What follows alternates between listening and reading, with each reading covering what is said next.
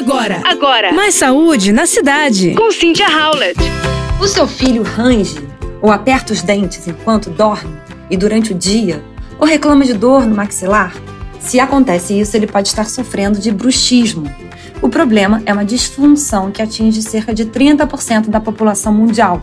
O bruxismo é caracterizado por ser uma disfunção com ruído que aparece durante o sono, quando as pessoas rangem, cerram ou apertam os dentes.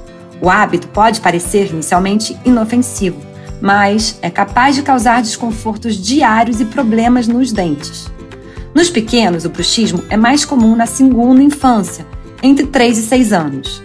Os sinais vão além do barulho alto durante o sono.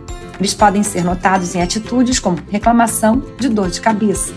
Estudos apontam que os meninos são mais propensos a desenvolver o problema.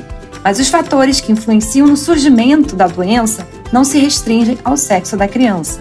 Há outros causadores como ansiedade, estresse e predisposição genética. Os problemas relacionados à saúde mental se justificam por ser um período em que a criança passa por grandes descobertas e adaptações. Por isso, em alguns casos, é importante um tratamento interdisciplinar que inclua, além do dentista, claro, psicólogo, fonoaudiólogo e otorrinolaringologista.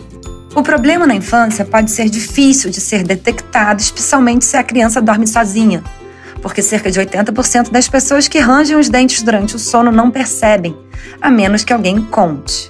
E atenção, há sinais que pais e mães podem notar que indicam a possibilidade da criança ter bruxismo, como a existência de dentes fraturados e problemas na mandíbula.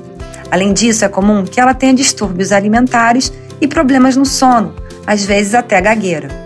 O bruxismo costuma acontecer em pessoas que respiram pela boca e, portanto, existem tratamentos para reduzir esses efeitos colaterais e os danos que o problema causa, como, por exemplo, o uso de protetores noturnos que impedem o atrito dos dentes e reposiciona a mandíbula.